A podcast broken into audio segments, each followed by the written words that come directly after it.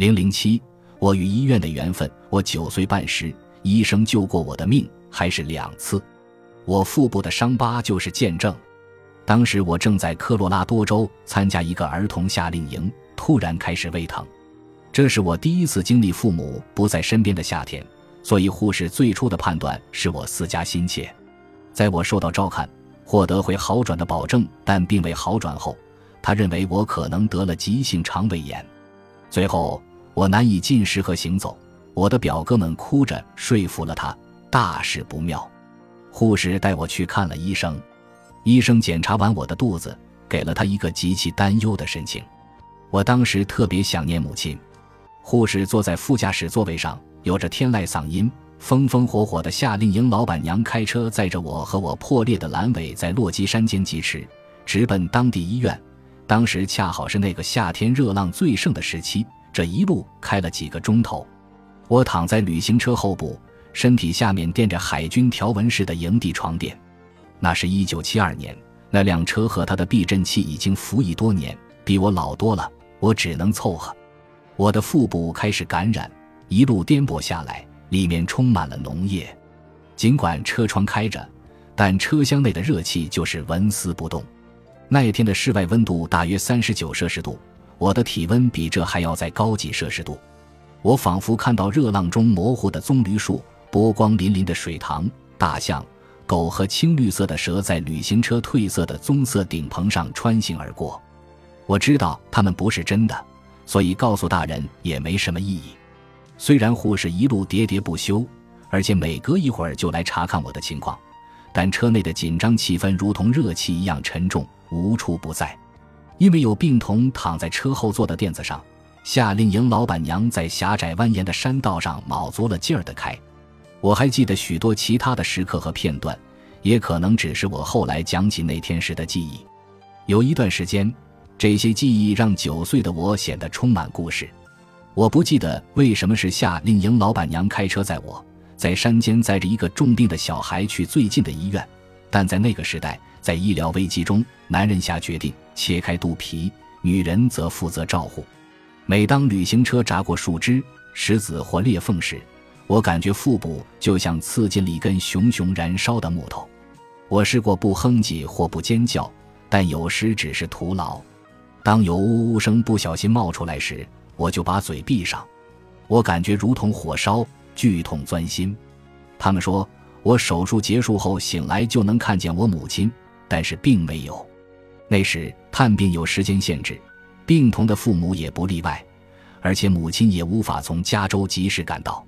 一整个晚上，我在医院病房里睡睡醒醒，醒了后，在害怕和疼痛之余，我特别想见到母亲。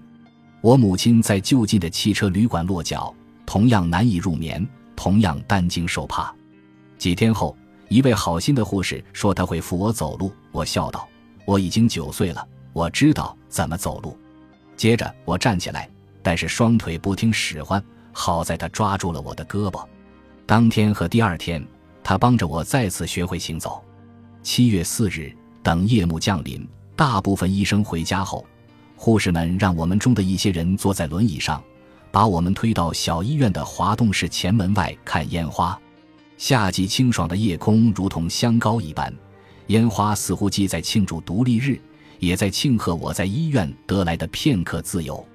那一周的晚些时候，当我母亲推着我穿过丹佛机场时，人们的目光紧紧地锁定了我们。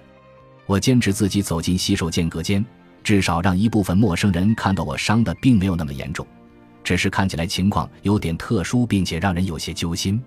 我想证明我是个健全的小孩，只是目前遇到了一些困难。我也在想。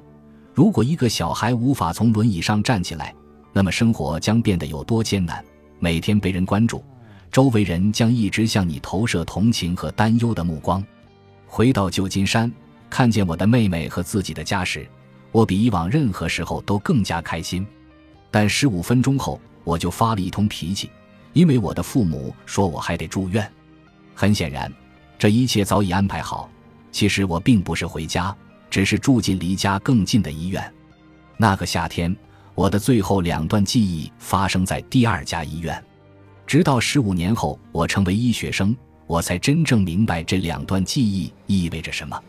在第一段记忆中，我躺在去往手术室的担架上，轮床周围的人穿着医生服、绿色的消毒服、白色外挂、一次性医用帽、口罩和输液包在我头上晃来晃去，脚内端的机器上闪现着数字和一条条曲线。我们准备进手术室，电梯门关上。那时我还不知道大概要往哪里走，但我听到有人在尖叫，然后门又打开。我不确定我们是上了楼还是下了楼，或者我们要去哪里，以及我们为什么停下，每个人又为什么那么慌乱不已。之后，在手术室外面的走廊里，我看见白色的天花板在我眼前划过。医生给我的静脉注射了药物，很快我就看到周围的世界变得明亮、奇幻、美丽，变得自由自在。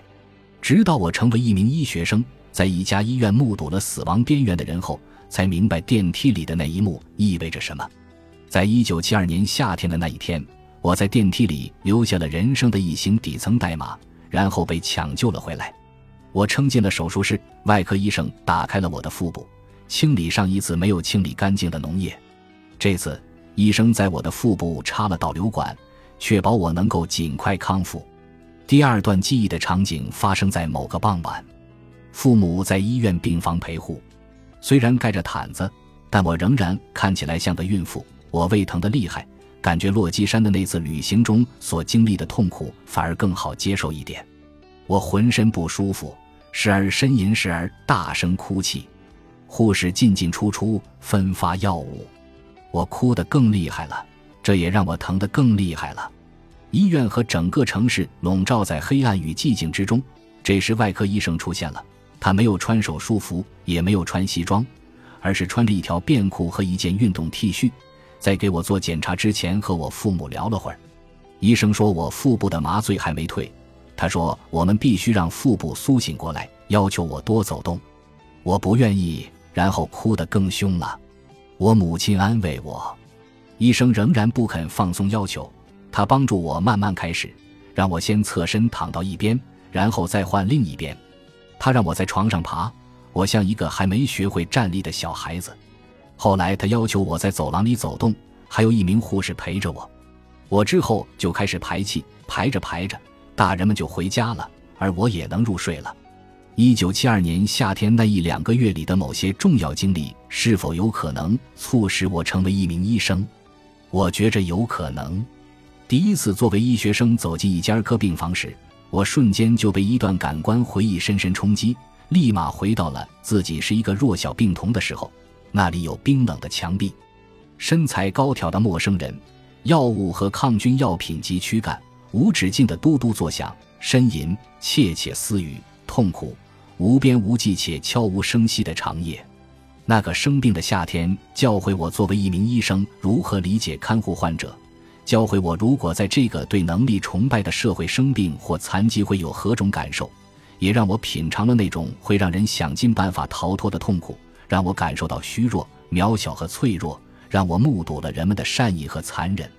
我也体会到父母如何深爱着自己的孩子，体验到药物在解决问题时的强大作用。